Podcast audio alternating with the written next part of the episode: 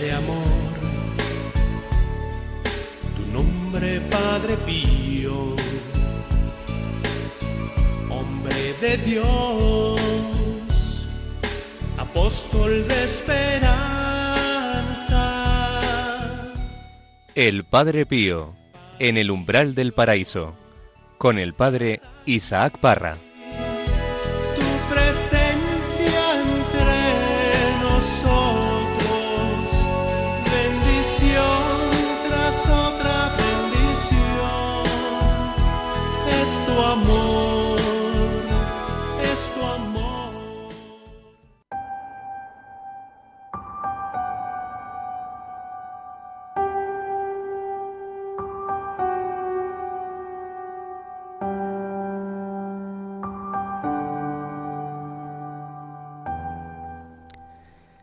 ¿Qué es la conversión? Dejar el mal y hacer el bien. Dejar el pecado, que es muerte y rechazo de Dios, para vivir la vida divina. Dejar el mundo, dejar a Satanás y vivir el Evangelio de Cristo. La conversión no es una cosa de un día, es cada día. Cada día decir sí a Jesús, que nos llama a su seguimiento. Convertirse es cambiar la ruta de la vida. Dejar que Cristo sea la luz de nuestra vida, que ilumina nuestras tinieblas, que sana nuestras heridas. Convertirse es morir, morir a uno mismo para resucitar es ser consciente de lo que Jesús nos pide en el Evangelio. La conversión es una opción de vida, una elección personal y libre que nos lleva a la felicidad, donde será contemplar cara a cara a Jesucristo, nuestro Rey y Señor.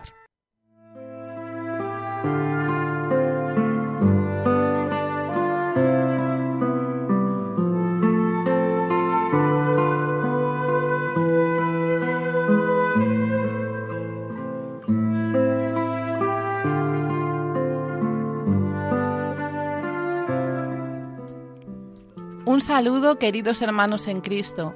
Bienvenidos un día más al programa El Padre Pío en el umbral del paraíso, el lugar de nuestra cita con este gran santo. Y aunque todavía no estemos allí, en el umbral del paraíso, empezamos ya a disfrutar compartiendo el gozo de ser sus hijos. Hoy nos acompañan en el programa Pablo Piña. Hola María, ¿qué tal? ¿Cómo estás? Muy bien, Juanjo. Hola María, encantado de estar aquí. Nuestro querido Javi. ¿Qué tal María? Qué bien Ra- estar aquí con todos. Raquel. Hola María, ¿qué tal? En el control, como cada día, Javier Alonso. Encantado de estar aquí. Y como no, nuestro director y muy querido padre, Isaac Parra. Es María, es increíble, Eh, increíble. ¿Has visto? Qué sorpresa nos has dado, es ¿eh? que, padre, aprendemos mucho contigo. Oh, qué bonito. Y de esta, sali- de esta salimos para los Oscars. Muchas gracias, María. ¿Qué tal? ¿Cómo estáis, queridos oyentes? Bienvenidos. Pues hoy vamos a hablar eh, en este programa de un tema que seguro que al Padre Pío le encantaba, la conversión, ya que el Padre Pío siempre nos ha llevado a la conversión, a seguir al Señor. Y es que la conversión, queridos hermanos, es un don, es un regalo de Dios que tenemos que pedir cada día, en cada momento, en cada momento de nuestra vida, de nuestra historia. Padre Pío fue un hombre elegido por Dios para tocar los corazones, especialmente el de los pecadores más recalcitrantes, y podemos decir que, Padre Pío era, pues con su permiso, efectivamente, era una máquina de convertir, de hacer conversos, ¿verdad? Hoy en este programa nos adentraremos en el misterio de la conversión a través de sus textos y del testimonio de sus discípulos, con cuyas palabras hemos abierto hoy el programa. Recordad, queridos amigos, que podéis poneros en contacto con nosotros a través del correo electrónico padrepío@radiomaria.es.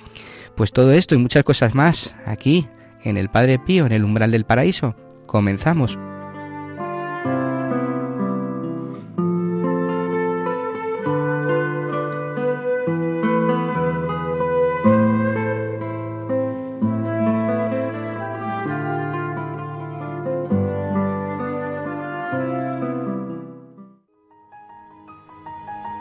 Su vida y misión, una obra de Dios.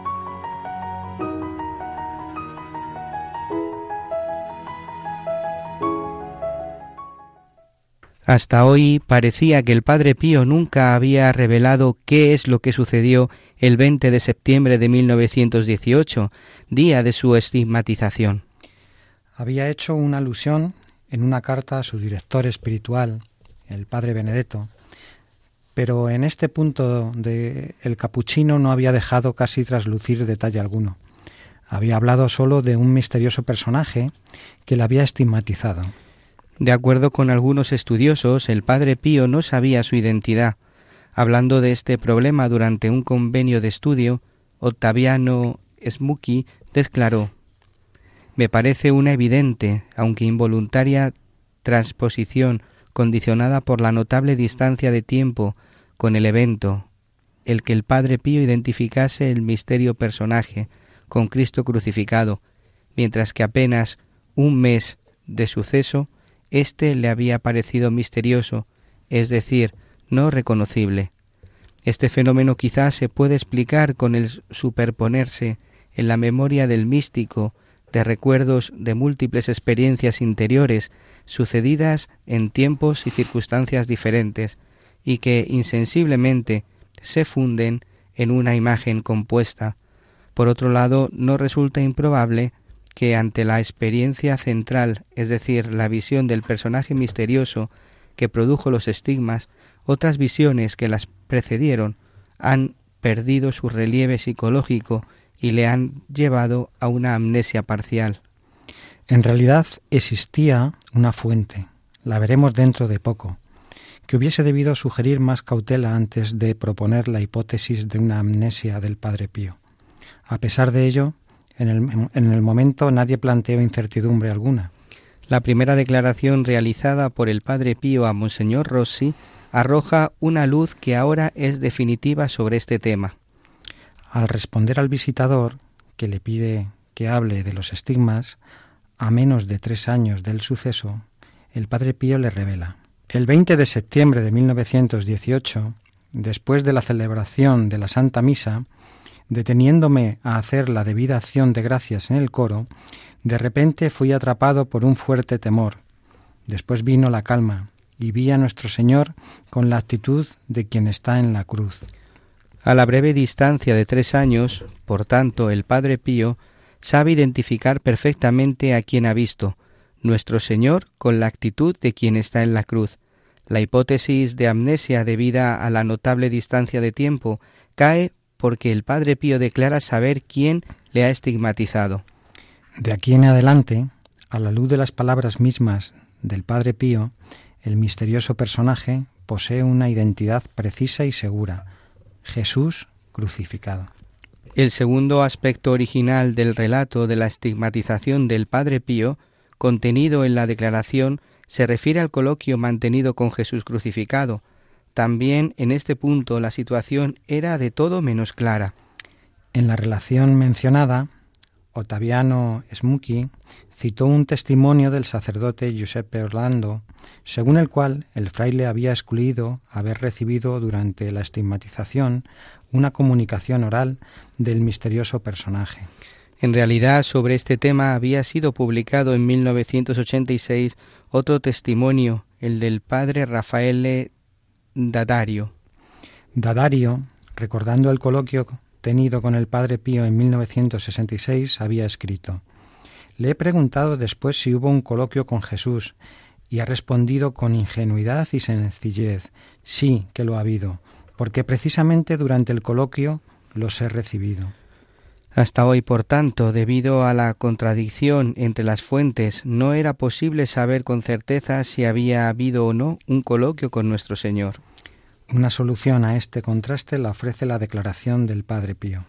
Continuando con la narración de la estigmatización, el fraile capuchino se refiere al coloquio y a su contenido.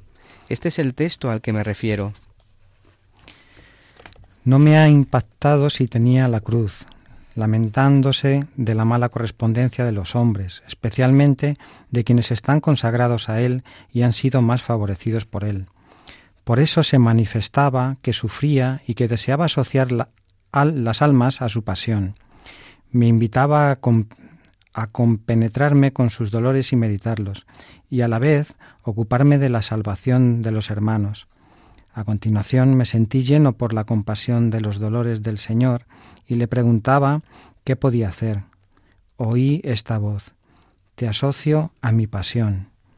Y después, desaparecida la visión, he entrado en mí, he entrado en razón y he visto estos signos aquí, de los que goteaba la sangre. Antes no tenía nada. De la declaración del Padre Pío aprendemos dos nuevos e importantes elementos. En primer lugar, el Padre Pío sabía con claridad la identidad del misterioso personaje, autor de los estigmas, nuestro Señor, en la actitud de quien está en la cruz. En segundo lugar, la estigmatización se produce después de un coloquio. Sin embargo, sin embargo del coloquio surgen otros elementos dignos de atención. El padre Pío revela que la estigmatización no fue el resultado de una petición suya personal, sino de una invitación de nuestro Señor, que, como decía él, me invitaba a compenetrarme con sus dolores. De hecho, Jesús crucificado lamentaba la ingratitud de los hombres y de modo particular la de los consagrados. De acuerdo con estas premisas, invitado a unirse a los sufrimientos del crucificado, el Padre Pío no pidió ser estigmatizado, sino sencillamente preguntó qué podía hacer por el Señor y por la salvación de los hermanos. Por tanto, la estigmatización llegó al final de una preparación interior y mística en la que el capuchino no tuvo el papel de promotor, sino de destinatario de una invitación y una misión.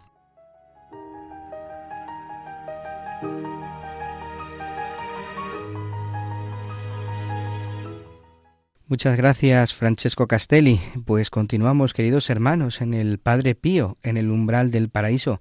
Queridos hermanos, eh, compañeros, ¿os acordáis del testimonio que nos contaba el hijo espiritual de, de Padre Pío, el Padre Pino Galeone, acerca de la conversión del funcionario del ministerio? ¿Os acordáis?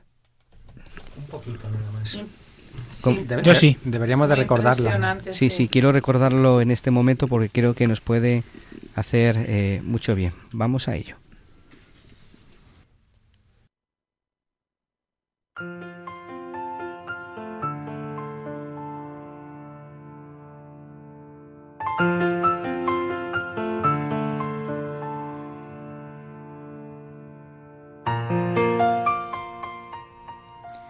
Me encontraba en la plaza delante de la iglesia pequeña y un hombre se me acercó. Reverendo, por favor, quisiera hablar con usted, dijo. Nos apartamos y me hizo presente la penosa situación de la que se trataba. La mujer, afectada por un tumor maligno, en el pecho tenía pocos días de vida. Los médicos habían consultado a muchos, le habían dado el alta definitivamente. Toda curación suspendida. Solamente algunas medicinas le eran administradas para calmar el dolor. La ciencia, me decía, no puede hacer nada más. Mi mujer me ha suplicado traerla aquí, a San Giovanni Rotondo. Yo, sin embargo, no creo. Y añadió, soy ateo. Estoy en el grado 33 de la masonería. Me llamo Giovanni Confecto. Soy director sección de pensiones del Ministerio de Tesoro, en Roma. Reverendo, le pido que hable de mi mujer al padre. Y por corrección, dígale que yo no creo y que soy un masón. De acuerdo, lo haré, y así se lo diré. Respondí sin perder tiempo. Lo invité a seguirme, porque el padre, terminadas las confesiones de las mujeres, Pasaba rápidamente a lo largo del pasillo para retirarse a su celda. Pudimos alcanzarlo. Se encontraba cercano a la celda número 5. Estábamos solos. El padre, el director y yo. Rápidamente me acerqué y dije, Padre, este señor tiene a su mujer enferma con un tumor grave. Le ruega que ore por ella, pero me ha dicho que le comunique que él es ateo y masón. Padre Pío dulcemente respondió, ¿Cómo puedo hablar con Jesús si no cree que existe? Primero él debe creer en Jesús y después yo le hablaré de su mujer. El director había entendido perfectamente. Saludamos al padre y por las escaleras a lo largo de todo el recorrido hasta cuando llegamos donde la esposa enferma que esperaba en la plaza. Le animaba a aquel señor a desistir de su incredulidad, por lo menos para salvar a su esposa. En verdad, él permaneció turbado y pálido. Me confió. Quisiera hacer lo que tú me dices, pero no tengo fuerza. Tengo algo dentro que no me deja hablar. Lo intentaré en otro momento. Me despedí de él y de su mujer y me fui de San Giovanni Rotondo. Tres meses después lo volví a ver en la plaza. Me acerqué y tímidamente pensé que estaba de luto. Le pregunté, ¿Y tu mujer? Se ha curado, respondió con mucha felicidad. Entonces tú... ¿Te has confesado? Sí. Quince días después de nuestro coloquio con el padre regresé solo.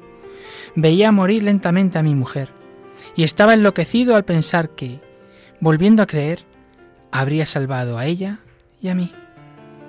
Me decidí y vine a confesarme. Después le dije al padre, yo ahora creo. ¿Quiere decirle algo al Señor acerca de mi mujer que se está muriendo? Sí, respondió. Regresé a casa, mi mujer estaba mejor. Fuimos al médico, el cual, sorprendido, no terminaba nunca de gritar el milagro. Y ahora estamos aquí para agradecer al Padre. Nuestros ojos, brillantes, estaban llenos de lágrimas.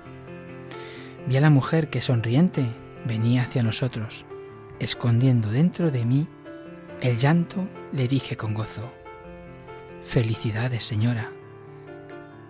Gracias, respondió. Gracias por lo que han hecho por mí. El Padre había sido tan bueno que ha curado no solamente a la esposa de su tumor, sino también al marido de su incredulidad.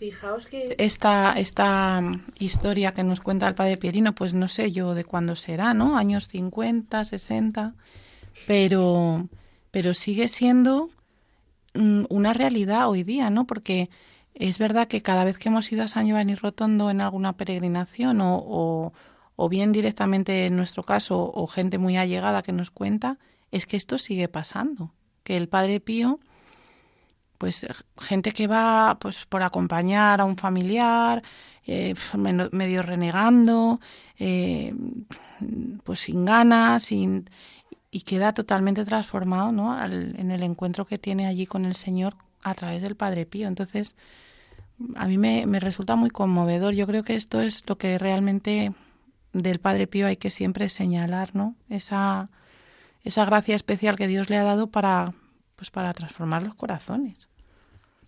Creo que yo creo que eh, muchas veces al Padre Pío se le conocen por milagros, mm, bueno, que no tienen directamente que ver con la conversión, aunque al final todos tienen que ver con la conversión, pero, pero más espectaculares. Pero yo creo que lo, precisamente los más importantes son este tipo de milagros. Este tipo de milagros que lo que hacen es de la noche a la mañana que una persona de, de ese tipo, como muchos otros, ¿eh? como los que están sucediendo ahora mismo, eh, personas totalmente desvinculadas, incluso rayosamente en contra de, de la Iglesia, y que llevan muchos años así, sean capaces de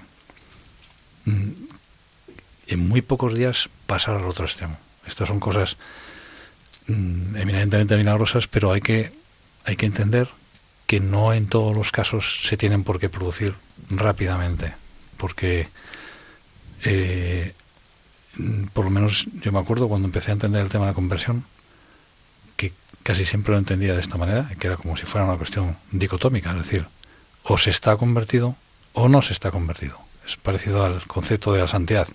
O se es un santo o no se es un santo. Y yo creo que ambos conceptos son un continuo, no son dicotómicos. Es, es un proceso. Entonces cada uno tiene su tiempo en ese proceso. Padre Pío que era un catalizador y sigue siendo un catalizador de fe gigantesco es capaz de hacerlo en 15 días, como en este caso, ¿no? y, y seguramente mucho menos tiempo, porque está directamente en contacto con Dios. Pero, mm, pero hay muchísimos procesos escondidos de conversión que duran toda la vida y que es poquito a poquito, poquito a poquito, hasta que uno se da cuenta, pues que, que, que depende totalmente de Dios, que está Dios en su vida continuamente, ¿no? Y seguramente estos son los más frecuentes, los menos escandalosos, pero también los más frecuentes. Pues eh, vamos, como el programa está tratando de la, de la conversión, eh, vamos a, a escuchar un fragmento, ¿no, María? ¿Qué nos traes hoy? Sí, bueno, es de una, de una homilía de Padre Pierino que, que pronunció él un 25 de enero, que sabéis que se celebra la conversión de San Pablo, y bueno, pues habla un poquito de lo que es de lo que es la conversión y de lo que se pide al converso. Pues vamos a escuchar este fragmento.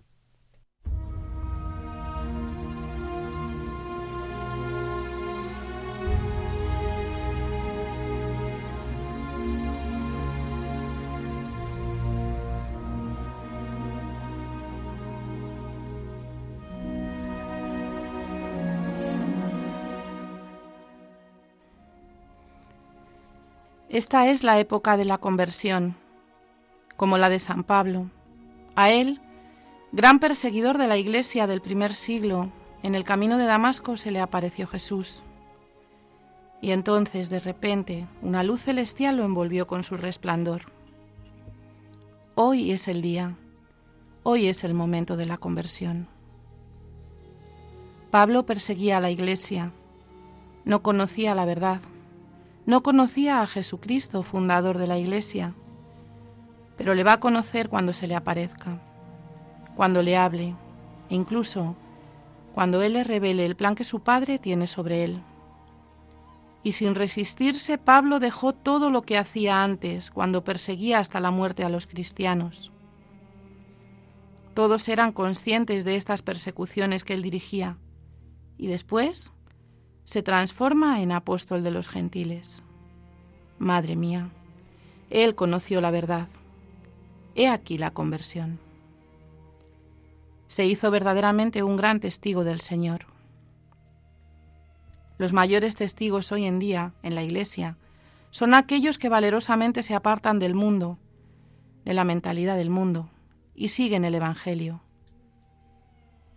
Qué admirable es ante el Señor una familia donde el padre, la madre, con los hijos, escuchan la palabra de Dios y la ponen en práctica con sencillez y alegría, dando testimonio todos de creer verdaderamente en Cristo y de no creer a las lisonjas del mundo y a sus concupiscencias. Encontrar una familia que viva así es un gran don que se hace a Dios y a la Iglesia y a toda la humanidad. Tú tienes que dar testimonio de Cristo. ¿Y cómo? Pues practicando la palabra de Dios. Como se da testimonio de ser un buen discípulo del Maestro, es poniendo de manifiesto que las cosas que te ha enseñado las has aprendido bien y las pones en práctica en tu vida diaria. Tu testimonio es precisamente este, manifestar que lo que has aprendido lo vives en tu vida. Igual que los jóvenes que entrenan en un equipo deportivo y tienen un gran entrenador, su testimonio de haber aprovechado sus enseñanzas es salir a ganar el partido. Pero fíjate que el maligno intentará de mil maneras oscurecer a los testigos. Con su descaro intentará poner de manifiesto la mentalidad del mundo que, según Padre Pío, está impregnada del espíritu de Satanás. Es una mentalidad que va en contra de Cristo y del Evangelio. Por tanto, hay que ser valientes, tenemos que recuperar nuestro deber de poner en práctica la palabra de Dios, para dar testimonio de Cristo y no del mundo. Y ahora se da más testimonio de Satanás y del mundo que de Cristo, incluso en ámbitos religiosos y eclesiásticos. Rezo cada día para que obispos, sacerdotes, almas consagradas, familias buenas, sean siempre testigos del Señor observando su palabra, sin flaquear, sin estar un poco con Cristo, un poco con el mundo, un poco con el ego, un poco con el Evangelio, No, siendo siempre coherentes con el amor hacia Cristo, con el testimonio de Cristo y mediante la práctica del Evangelio. Benditas son aquellas familias que viven siempre dando testimonio del Señor mediante sus obras, porque no hay testimonio sin obras. Hay que realizar obras buenas que dan testimonio de aquel que nos ha enseñado a vivir, es decir, de Cristo mediante el Evangelio. La conversión de San Pablo fue radical, igual de radical que fue su persecución contra los cristianos. Fue radical su vida como discípulo de Cristo, como él mismo nos cuenta. No tenemos que ser tímidos, no tenemos que ser mediocres ni flaquear, un poco sí y un poco no. No. Mira, cuando quieres sentarte buscas una silla resistente para no caer, pues del mismo modo en la vida espiritual tienes que ser sólido en tu modo de vivir, sin dar lugar a momentos en los que te apoyes en una silla frágil, porque entonces puedes caer con facilidad. Cuando te sientas en la silla del mundo, te caes invariablemente. Pero si te sientas sobre la palabra de Dios, sobre la roca de la palabra, conocerás a Cristo, te conocerás a ti mismo y verás de un modo luminoso cuál es el verdadero fin de tu vida, que no es este mundo, sino la patria del cielo.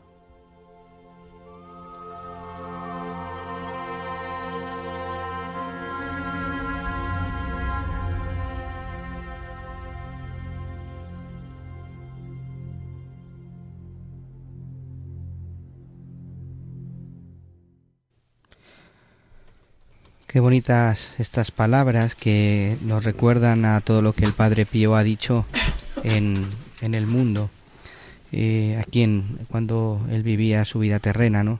La conversión que es apartarse del mundo y de la mentalidad del mundo, no creer en el mundo y en las concupiscencias.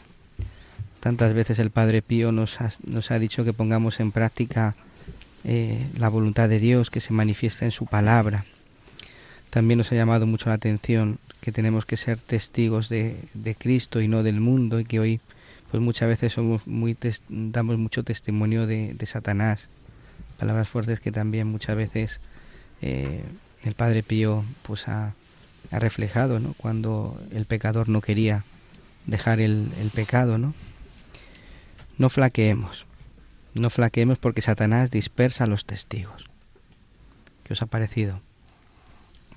Pues estamos enmudecidos aquí en el programa todos. La verdad es que no sabemos qué decir, pero yo se me ocurre y me viene al corazón sobre todo transmitir que en cada conversión la, la fantástica y, y, gran alegría que, que, en cada ser humano, en cada alma, produce encontrarse con, con Dios, con Jesús. Y, y cómo transforma, ¿no? Por eso, como, como bien decía Javier, la conversión es un camino pero el encuentro, el momento de iniciar ese camino, ese, ese, ese giro, ¿no?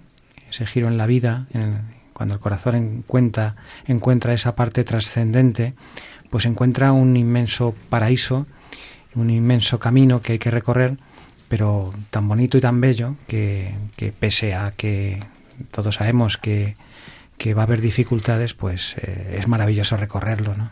Que está lleno de momentos impresionantes, ¿no? Aprendiendo, eh, pues eh, escuchando, empezando a conocer a Jesús más en profundidad. Eh, ese es el camino apasionante que, el cristiano, el converso, que todos somos conversos, yo creo, de una forma o de otra, pues, pues recorremos con gratitud y con alegría. Eso es lo importante. A mí me recuerda cuando hemos hablado de como la carta de, hace referencia a San Pablo, ¿no? Cómo Jesús le salía al camino, ¿no? Y ahí empieza su conversión, pues me recordaba cómo Jesús siempre nos sale a cada uno de nosotros o nos ha salido a cada uno de nosotros en el camino para seguirle. Luego nosotros decidimos, decidimos seguirle o no. El primer encuentro con Jesús normalmente es muy alegre, es muy alegre y se me viene la parábola de la semilla que cae que cae al borde del camino, ¿no? A veces si cae en sitio pedregoso no tienes muy alegre al principio, pero luego el sol la seca, ¿no? Pues pues esto igual, ¿no? Pero si nos desviamos, del camino, de repente también nos vuelve a salir otra vez. Y una y otra vez. Está en nuestra voluntad el seguirle o no. Él siempre está dispuesto, que es lo que a mí me llama mucho la atención. ¿Por qué digo esto? Porque en todo proceso de conversión, y hablo desde mi punto de vista con lo que a mí me ha pasado, yo me convertí, me salí del camino, me volví a convertir, me salí del camino, y dice, en este, mi caso, dice, mira, pues te, te pongo el Padre Pío delante para que no te salgas más del camino, ¿no? Y ahí es cuando recibo mi, mi conversión más fuerte, ¿no? Entonces me llama mucho la atención eso, cómo Jesús sale al camino una y otra vez con, con, con el afán de, de, seguirle porque sabe que así podemos ser felices. El mundo nos da una serie de cosas que nos atraen muchísimo, en mi caso me atrae muchísimo, parece que solo existe el mundo y sin embargo luego no es así. Luego el mundo nos deja vacíos. Cuando nos adentramos en el mundo y nos separamos de ese camino de rosas que pinchan, pues es un camino seco, árido, lleno de tristeza.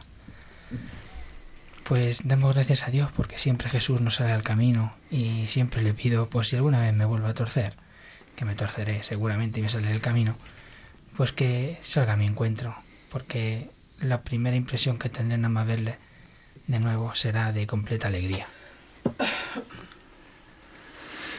A mí me recuerda mucho Mm, lo que me viene ahora a la cabeza, sobre todo, es la escena aquella de la, la primera escena de, yo creo que desde la primera conversión completa, que es la de María Magdalena cuando se encuentra con Jesús resucitado. Eh, y es muy parecido a todo lo que estáis diciendo. Hay un, hay un comienzo anterior de tristeza. En ese comienzo, comienzo María Magdalena piensa que le han robado al Señor. Está, está muy triste, ¿no? Y le dice, Jesús, ¿por qué lloras? ¿A quién, a quién buscas? Y por eso, porque está pensando que alguien se ha llevado a, su Señor. Y cuando le dice María, se vuelve y le dice Rabuni, porque la acaba de distinguir, ¿no? la acaba de encontrar. Y evidentemente se abraza directamente a él. Porque le tiene que decir, suéltame porque todavía no ha subido al Padre. Ese momento yo creo que resume eh, pues lo que puede pasar en casi cualquier proceso de, conversión.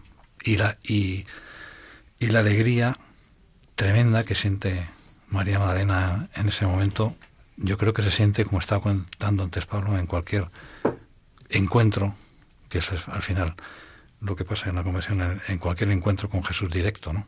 que es lo que pasa en el comienzo de una conversión.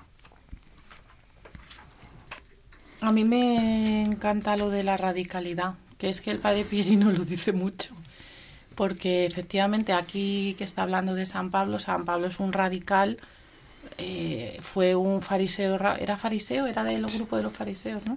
Sí. Radical hasta el punto de que no le importaba ver morir a los cristianos y después fue un apóstol radical, o sea, es que no era un hombre de grises, era o blanco o negro en todo lo que hacía en su vida, ¿no?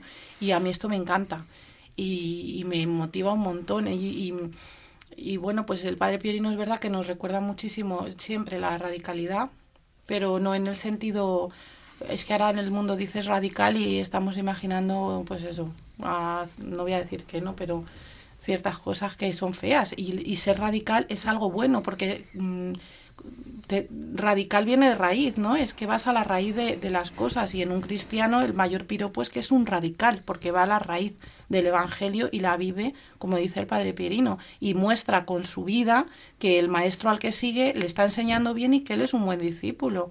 Entonces, em, vivir con esa mm, conciencia de, de, de, ser discípulo, pues eh, que cada día tienes a un maestro que para cada circunstancia que te suceda, que te ocurra, te va a decir el cómo hay que vivirla y estás en un aprendizaje continuo ininterrumpido y, pues con ese deseo de aprender y de, sacar un 10 o un 9 o lo que podamos cada uno, ¿no?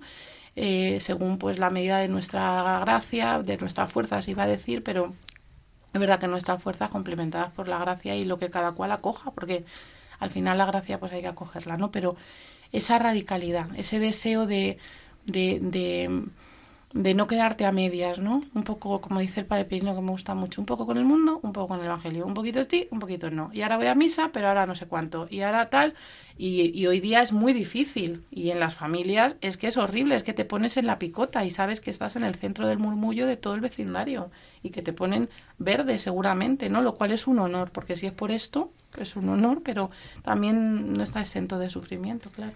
Me suena mucho lo que las palabras de San Francisco de Asís, ¿no? Eh, que hay que vivir el Evangelio con radicalidad, sin glosas, sin comentarios. Y el Padre Pío, pues lo hemos visto como en su vida ha vivido con radicalidad, es decir, viviendo muy unido a Jesucristo y, y siendo muy fiel a la tradición de la Iglesia, ¿no? Y un hecho para mí importante de esa radicalidad puede ser ¿eh? que tras la conversión, y hablo desde la experiencia, pues hay un muro que hay que derribar muy, muy importante, muy, muy alto y muy, y muy ancho, ¿no? que es el de proclamar el Evangelio.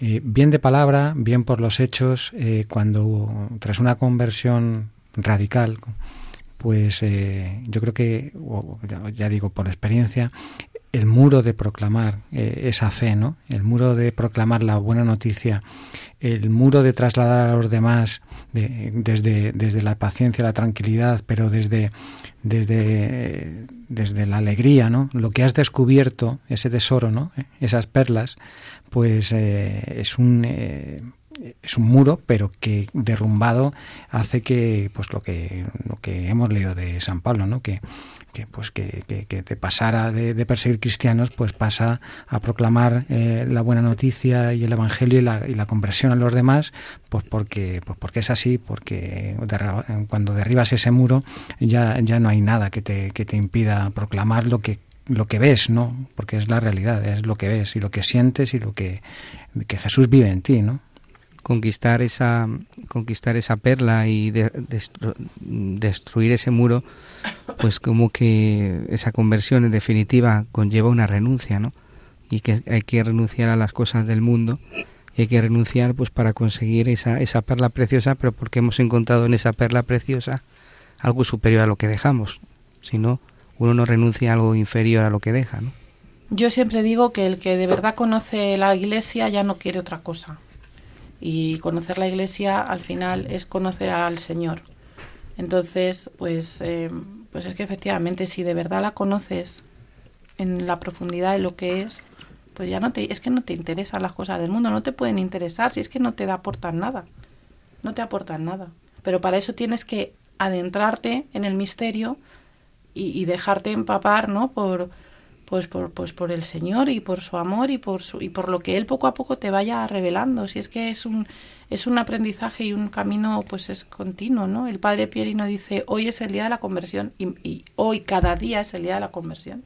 Es que es un no parar, pero a medida que vas avanzando, pues ¿cómo te puede satisfacer lo que el mundo te ofrece? Si es que no puede ser.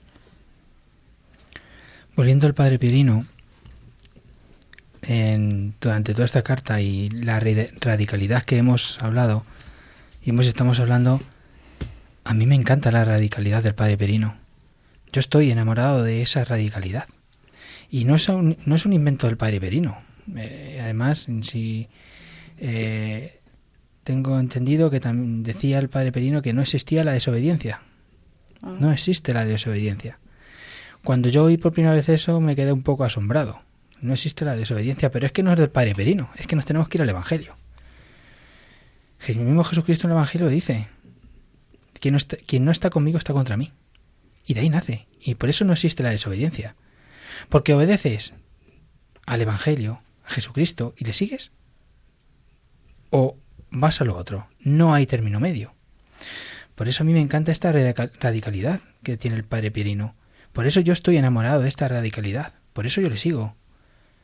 Y cada día que le leo, pues más me enamoro. Igual que el Padre Pío. El Padre Pío no había medias tintas con el Padre Pío.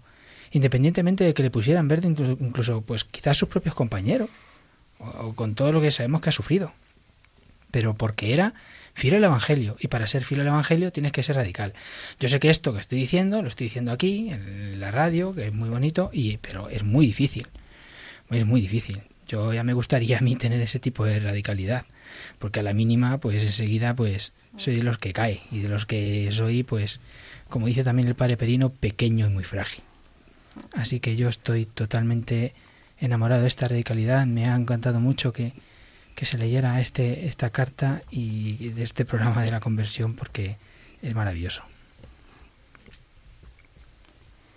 Bueno, vamos a pasar ahora a nuestra sección El abrazo de Cristo, donde sabéis que siempre tenemos esos testimonios bonitos que nos llegan de nuestros hermanos eh, a lo largo del mundo que han visto sus vidas cambiadas por Padre Pío.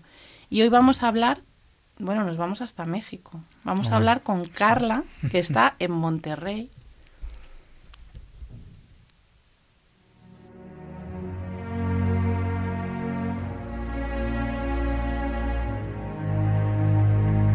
El abrazo de Cristo.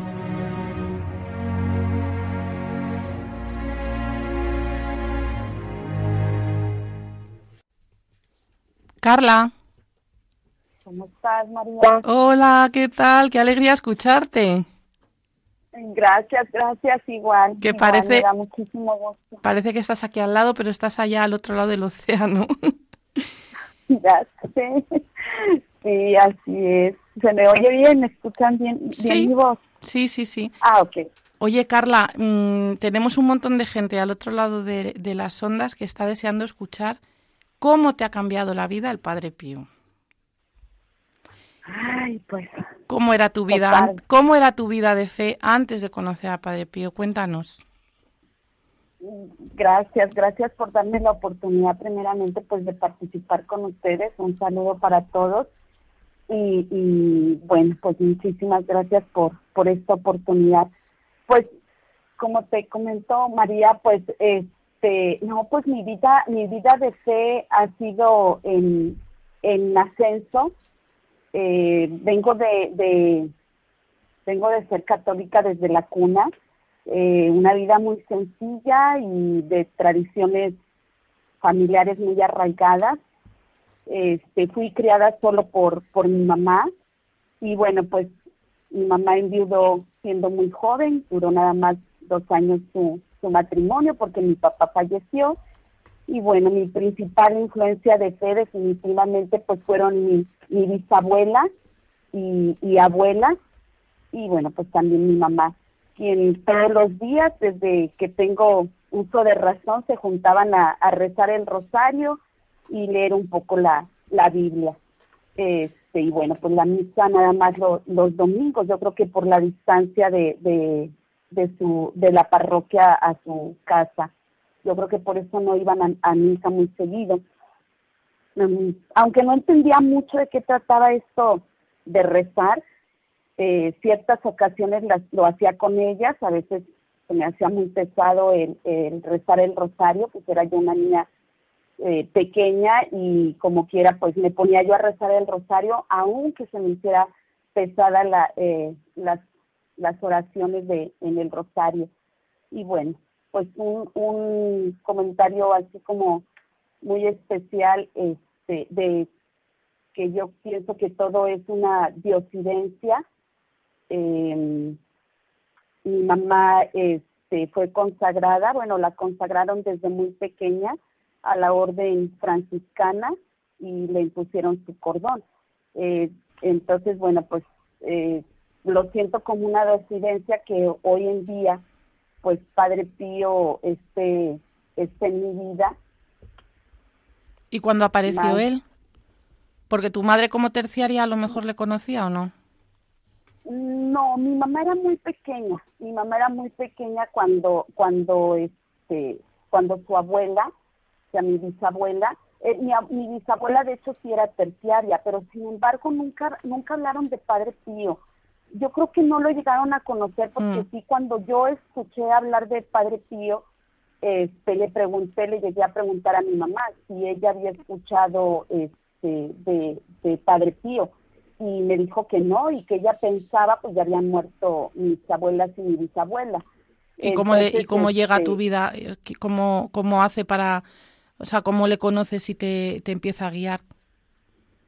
Ah, claro. Mira, eh, cuando llega a mi vida Padre Pío ya es casada, mm. ya este muchos años, muchos años después. De hecho, la primera vez que yo escucho de Padre Pío fue en una en una charla que me invitaron en el año 2005.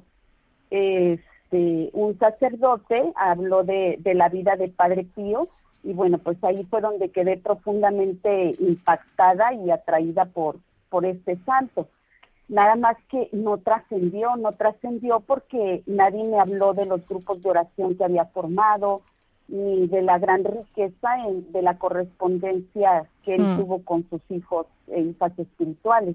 Entonces, este, pues eso fue ya mucho tiempo después que se, que se da él que yo conociera a Padre Pío. De hecho, después del 2005, este, bueno, quedé impactada, muy impactada con todo lo que, lo que, lo que el sacerdote nos habló de, de Padre Pío. Compré, compré un librito muy pequeño, que por cierto, pues en una tarde me lo, me lo, lo leí todo, porque pues, era una biografía muy, muy sencilla de Padre Pío, porque sí me impactó muchísimo. Entonces, pero como te digo, nadie me habló de, de, de, la posibilidad de seguir conociéndole y, y llevando esta espiritualidad y, guiándome por esta espiritualidad, pues Padre Pío pasó a, a, a ser pues un recuerdo, un, un pensamiento nada más. Hasta el 2012, este, que yo traía una necesidad de, integrarme a una comunidad de oración, es cuando pues yo empiezo a pedirle al Señor, porque no, hallaba yo dónde poderme integrar, mi, grupo de, de, de, comunidad pues se había desaparecido, porque bueno, yo había, yo me había retirado de Monterrey por cuestiones laborables de mi esposo, yo me había retirado cinco años de Monterrey. Entonces, después de esos cinco años, yo regreso y, y pues cuando busco mi comunidad ya no había, ya no estaba, se había, se había deshecho la comunidad, entonces pues yo ya no, yo ya no encajaba, empecé a buscar en otros grupos, pero no encajaba, no, no, no me sentía identificada. Entonces, este, pues yo empiezo a pedirle al Señor, pues dame un grupo de oración, pero yo pedía así, exactamente un grupo de oración, yo quiero un grupo de oración porque lo tenía muy claro que para mí la oración era este es la columna vertebral, era era ese contacto directo con, con el Señor que hmm. tenemos a través de la oración. Entonces, este pues voy a una parroquia que está un poquito retirada de, de mi de mi de mi casa este, y ahí en esa parroquia, al final de la misa, en los avisos, dan los avisos y es la invitación, la invitación de pertenecer a un grupo de oración de Padre Pío. ¿no? Cuando yo escuché eso, un grupo de oración, en ese momento yo no, no, no encajaba yo a que yo ya había escuchado de, de Padre Pío, no sabía yo quién era no, recordaba yo quién era Padre Pío. Entonces, cuando yo escucho esto, un grupo de oración, pues yo inmediatamente me acerco a la persona que, que, da ese aviso y, y le pido información de los días que se reúnen y entonces, pues ya este, lo único que ella me invita en esa, en esa ocasión es, claro, a integrarme, pero me dice, ve la película de Padre Pío. Eso es todo lo que, lo que ella me dice, no, no hay más, no me hablan más de Padre Pío.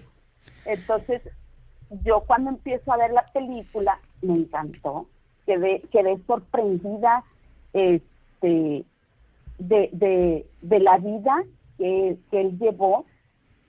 Y bueno, ahí en esa, en esa película me sobrecogió su sufrimiento.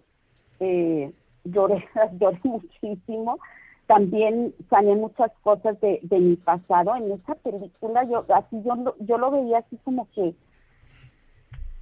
terminé en cada dándole gracias a, Jesús por su presencia en Padre Pío. Es que fue algo fue algo muy especial porque yo ya yo ya no veía a Padre Pío propiamente como o sea, yo veía a Jesús ahí viviendo en el cuerpo de Padre Pío.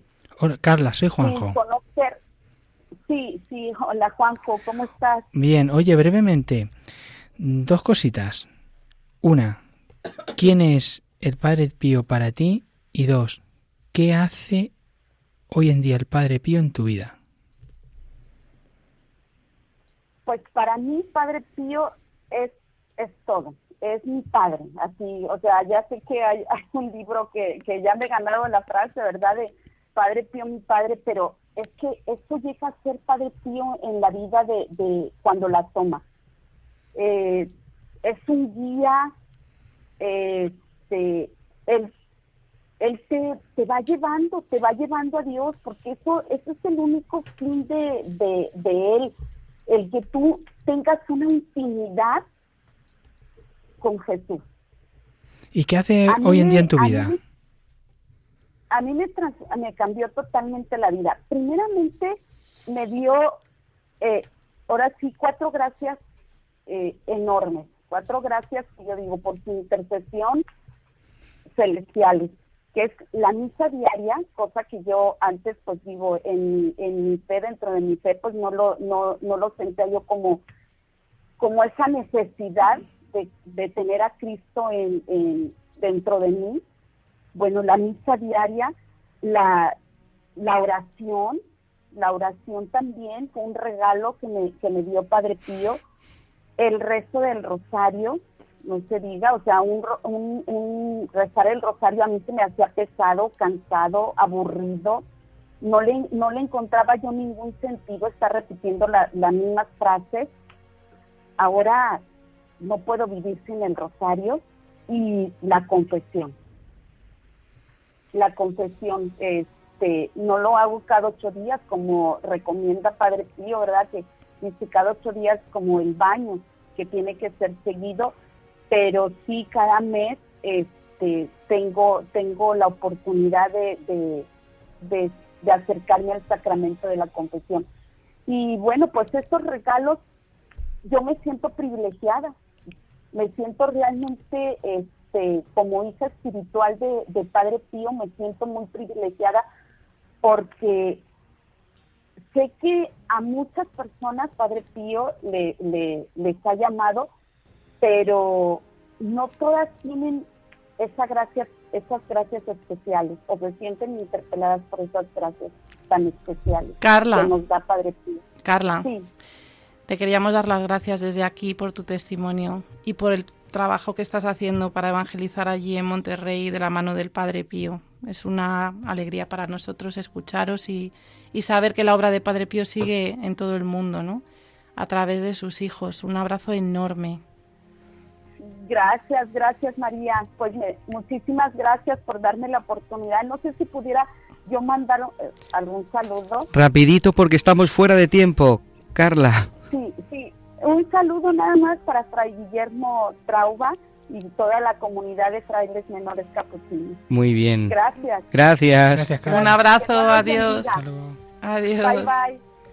Pues eh, queridos queridos compañeros, queridos amigos, ya estamos acabando nuestro programa de hoy y siempre con gran pesar porque siempre es un gusto compartir con vosotros. Recordad que este y todos los programas están disponibles en la web de Radio María, en la pestaña podcast. Eh, podéis descargaros para volver y escuchar y compartir el enlace con aquellos que queráis. Compartir los programas de Radio María es una preciosa forma de testimoniar y evangelizar en el mundo. Podéis contactar con nosotros a través del correo electrónico padrepío arroba. Muchas gracias, Pablo. Gracias a usted, padre, y a todos los oyentes. Un, un beso muy fuerte para todos. Gracias, Javi. Muchas gracias. Programa Juanjo. precioso. Muchas gracias a ti por invitarme. María, Muchas gracias. Yo quería decir una cosa, pero no me vas a dejar. rápido. Que os habéis dado cuenta cómo evangeliza la película, ¿no? Sí, Es increíble. Ya hablaremos de eso otro día. sí, Carlo Carley. Mm. Sí. Eh, Raquel, Muchas gracias a vosotros. no te vayas que me tienes que decir el pensamiento. pensamiento. Mm. Javi, desde el control. Muchas gracias a todos un día más. Pues eso, Raquel, ¿cuál es el pensamiento que nos dejas para el día de hoy? Pues la bondad divina no solo no rechaza a los arrepentidos, sino que busca incluso a los obstinados. Qué bonito. Pues que no se nos olvide que nunca es tarde para volver al Señor, la conversión es posible, Él está siempre a nuestro lado. Vamos a despedirnos rezando a- al apóstol San Pablo, que es modelo perfecto del- de los conversos, Y en este día pues nos vamos a acordar especialmente de aquellos que nos habéis escrito, María del Carmen, Antonia Díaz, Teresa, Cristina Echevarrieta, Miriam Figueroa y José Borja Gómez Yáñez. Un abrazo muy fuerte a todos y hasta el próximo día.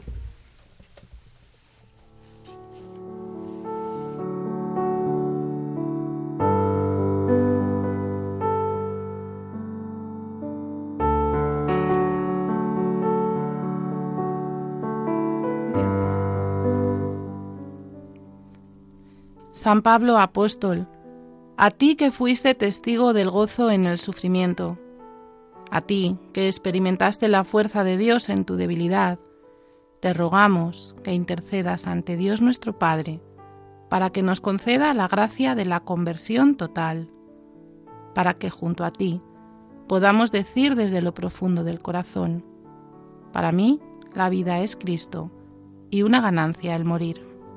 Amén.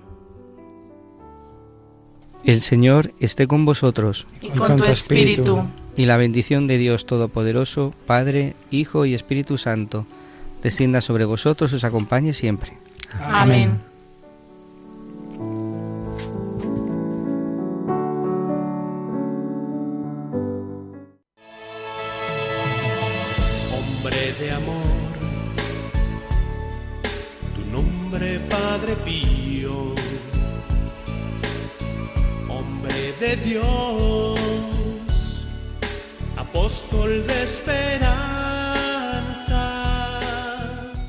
Han escuchado El Padre Pío en el umbral del paraíso con el Padre Isaac Parra.